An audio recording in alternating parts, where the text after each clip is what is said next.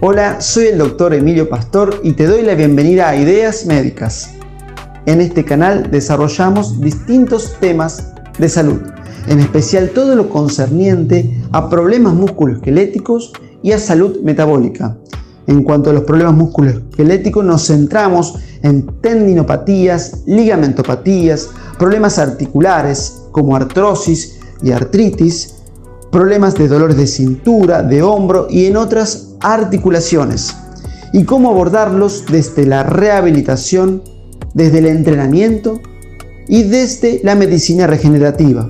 En cuanto a la salud metabólica, nos centramos en alimentación libre de ultraprocesados, ayunos terapéuticos, ritmos circadianos, todo bajo una perspectiva evolutiva.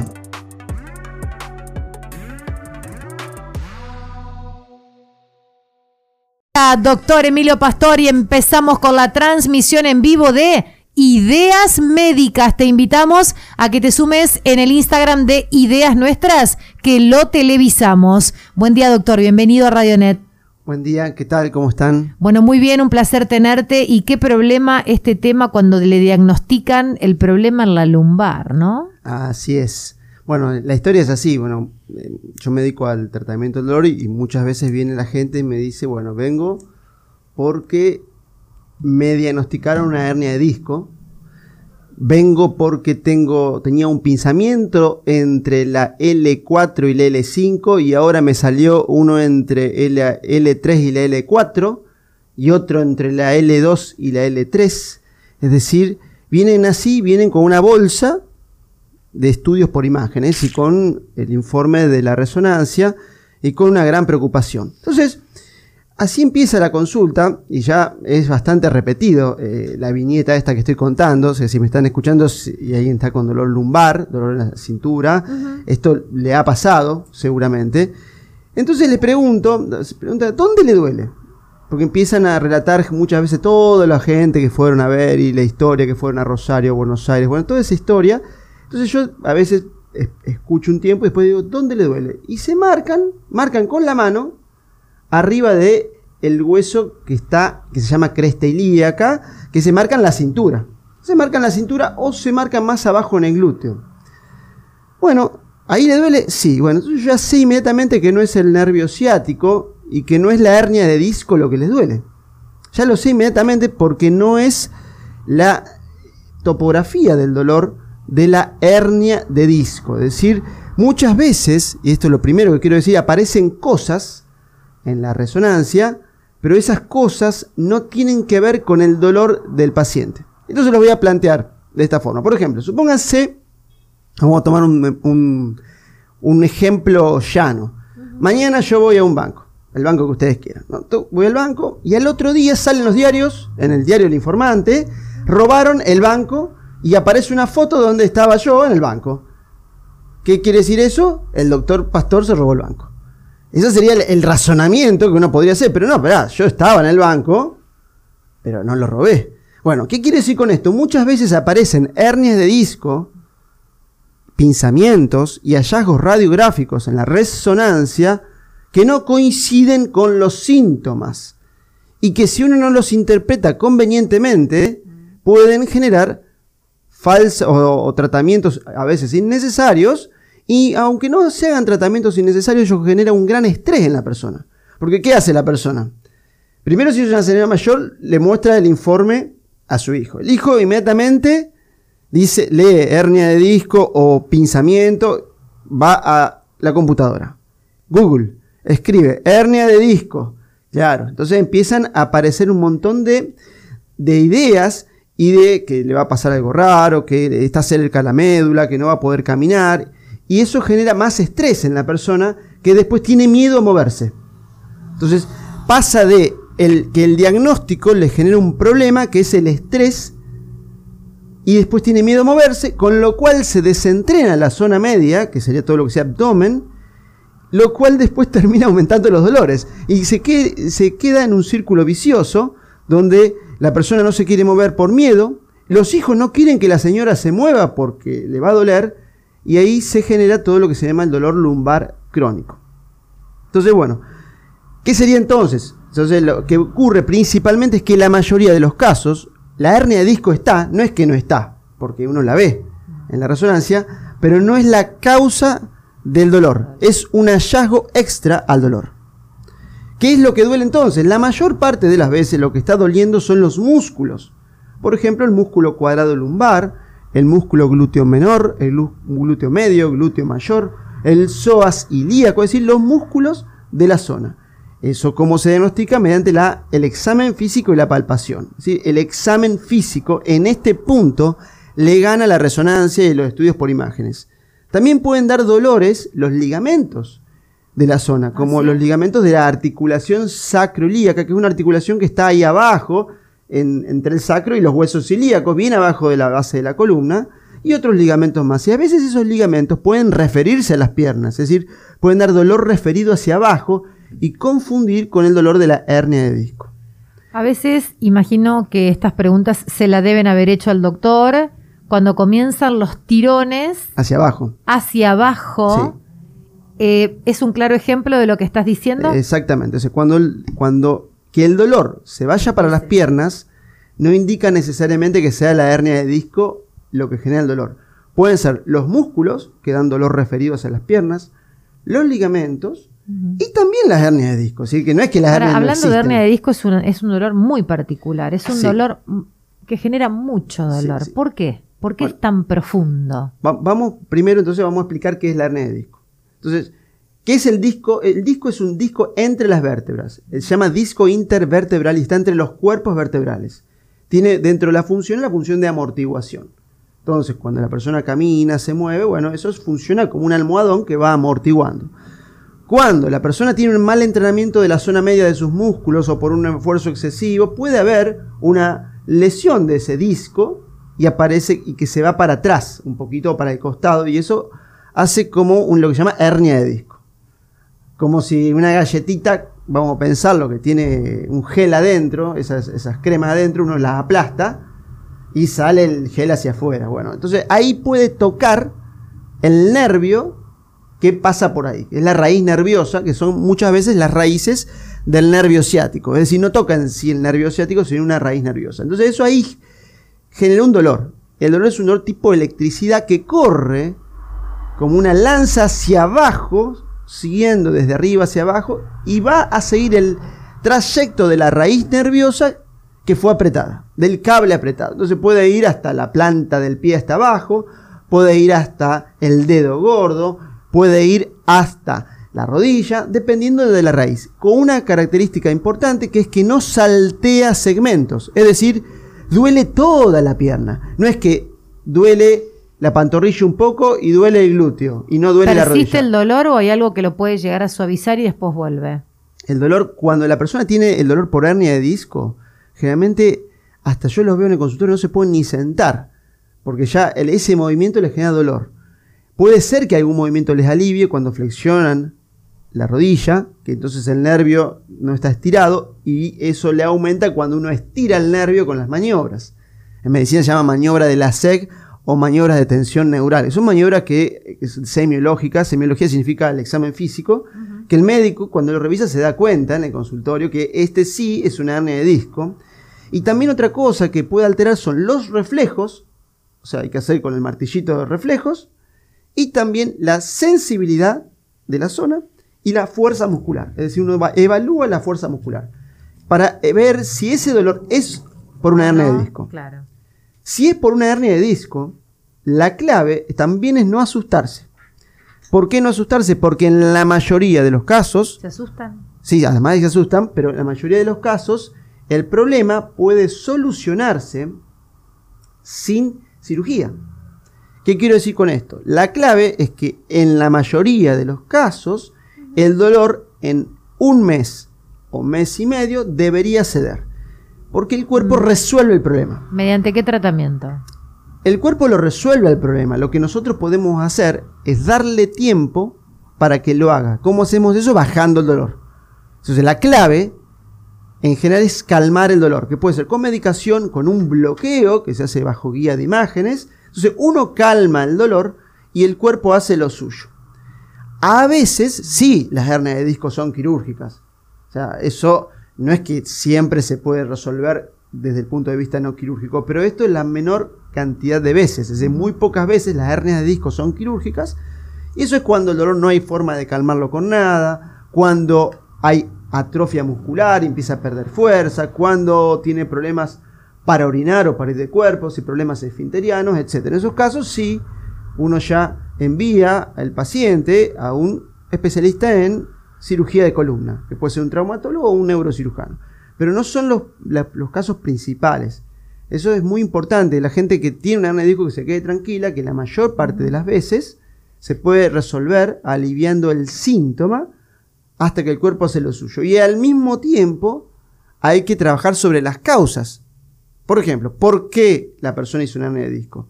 Porque no tiene entrenada la zona media, porque se la pasa sentada en el trabajo y no se levanta y hace ejercicio. O sea, hay que modificar la rutina diaria de la persona para que fortalezca los músculos, para que las cargas de peso y todo lo que sea no sobrecarguen el disco.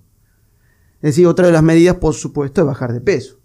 Eso es así. Por eso, la buena medicina del dolor y buena medicina regenerativa, que es lo que nosotros hacemos, no es inyectar nomás, no es hacer un bloqueo. Claro. eso es una parte. Ahora, si hacemos un bloqueo y no hacemos lo otro, que es resolver la causa, el problema va a mejorar un tiempo, pero después va a volver. Bueno, qué importante lo que ustedes están escuchando y cuánta gente se debe sentir identificada con este dolor. Dejar al cuerpo que actúe, pero en el medio hay tratamientos que pueden morigerar, suavizar y ayudar, por lo menos hasta que esto, ese mes y medio pueda llegar. ¿Dónde atiende el doctor? Porque se va y empiezan todos a preguntar. Pellegrini 515. Pellegrini 515 es el lugar donde hay tantísimos tratamientos, donde tenés el equipo también en el lugar, ah, como para poder hacer la ecografía en el momento. Sí, nosotros sí, nuestro sistema de evaluación, la evaluación médica. Es ahí. Eso es muy importante. Eh, esto lo aprendí de mi maestro, como que en paz descanse. Mi maestro Lázaro Hidekel. Eh, estaba bastante tiempo con los pacientes. Eh, eso lo aprendí en el hospital eh, y la clave es el examen físico y escuchar. Entonces, una consulta de 5 minutos o de 10 minutos no sirve. Esa es mi opinión. Otros, otros podrán pensar distinto. Cada uno con su manual. Yo pienso así. A mí cuando me dicen que vieron muchísimos pacientes, a mí no, yo no veo tanta gente, una detrás del otro. Veo gente, sí, pero eh, es que la cuestión emocional eh, creo que juega también muchísimo y te das cuenta eh, eh, también a lo postural también vos. Sí, claro. Acá viene siempre el doctor Luis Ferrieri, a quien vos también conocés, y él siempre habla de todo el tiempo que charla y conversa con el paciente. tenés que conocerlo. Es la mayor parte del diagnóstico. Sí. Aparte que es nuestro trabajo, la medicina, o sea, a los médicos nos pagan porque tratamos de ayudarlos pero nosotros con cada persona que viene a nuestro consultorio aprendemos mucho. O sea que aprendemos gratis. viene un hombre de 80 años. Qué lindo. Y te cuenta la historia o los problemas con los hijos o con las nueras o lo que sea. O eh, cualquier otro problema. Y uno empieza a adquirir una experiencia de las otras personas. Mm.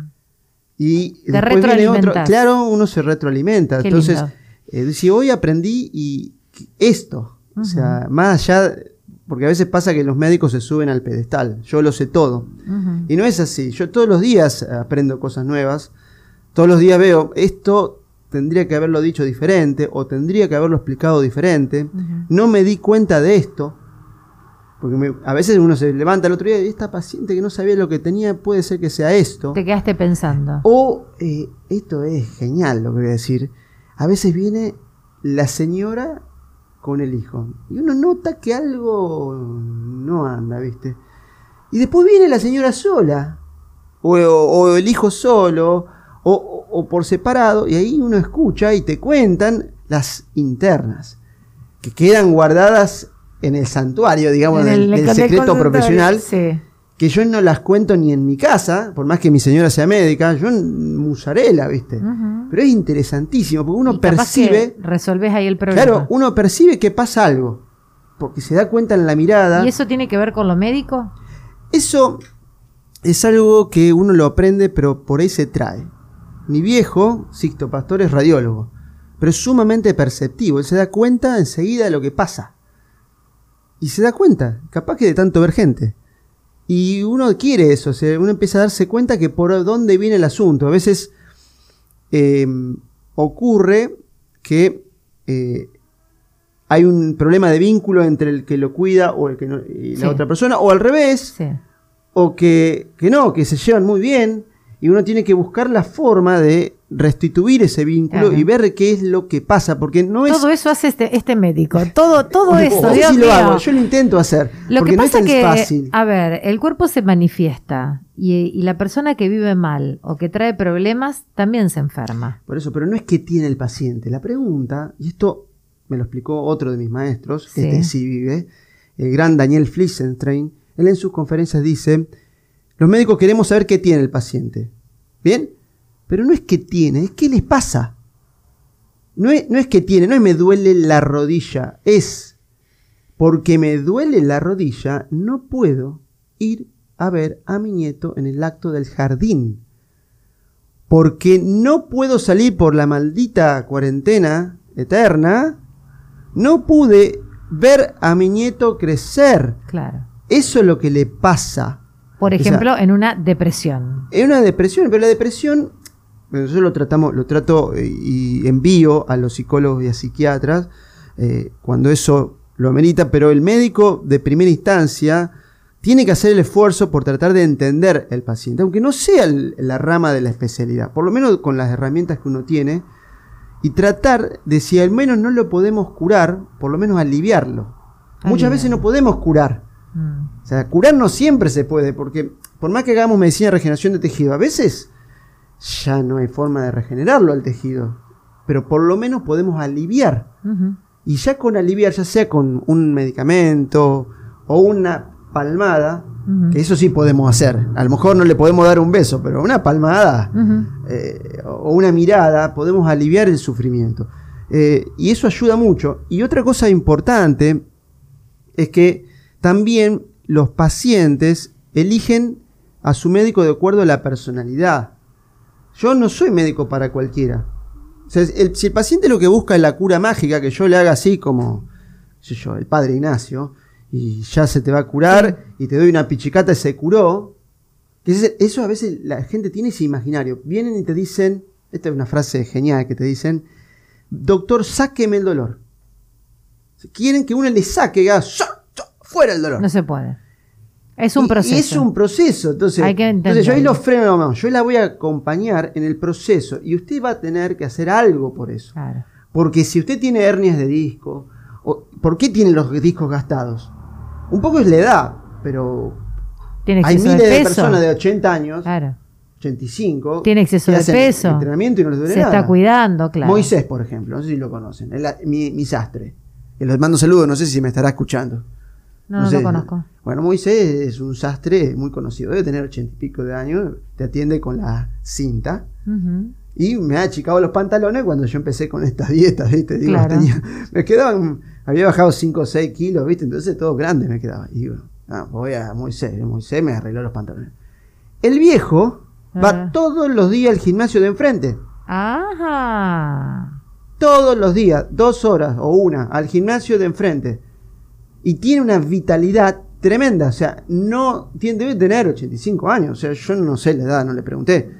Y está bárbaro. Y después tenés otro que dice, estoy viejo. ¿Y qué edad tiene? 70. O tenía 65. Y ya se sienten viejos. Claro, es el sentir.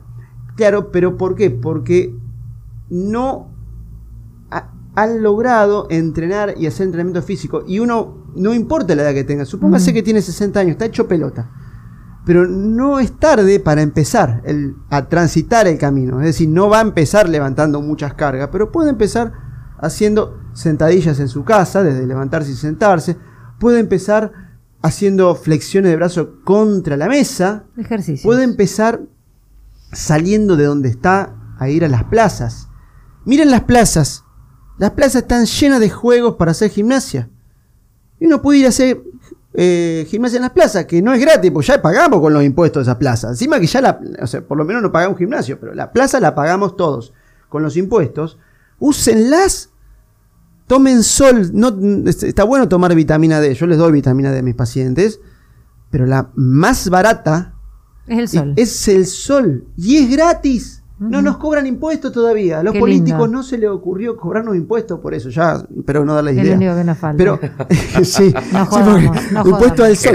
Bueno, No si quieren sigo. En Príncipe Mendigo, hay una película que se llama Príncipe Mendigo. Sí. eh, no sé si la, es la película Sí, de la Mark vi. Twain, donde el mendigo se vuelve príncipe, el príncipe se vuelve mendigo porque eran igualitos. El mendigo, viste, de pronto era el príncipe. Y viene el, qué sé yo, el ministro de Economía del Sí. castillo, no sé cómo sería, para hacerlo firmar un impuesto. Impuesto a las ventanas habían puesto. O sea que esto Claro. parece- claro. O sea, Es pero no hay- posible, ¿eh? es posible, Ojo. ojo, eh, depende del tamaño de la ventana. Pero lo que quiero decir es que eso no existe. No existe. Entonces, abran las ventanas, salgan, tomen sol. Tomen Tomen sol. Saquemos sol. el verde que tenemos. Sí. El doctor atiende en Pellegrini 515. Yo voy, soy una de sus pacientes y me encanta siempre. Hace mucho Sí. no te veo, ¿eh? Sí. Apá. Te estoy vendiendo acá. Qué feo lo que me está diciendo. Bueno, la verdad ante todo. Bueno, gracias por venir. Un Bueno. placer como siempre. ¿eh? Esperamos que te haya gustado este podcast. Si es así, te pedimos que lo compartas. También puedes seguirnos en las redes sociales de Ideas Médicas.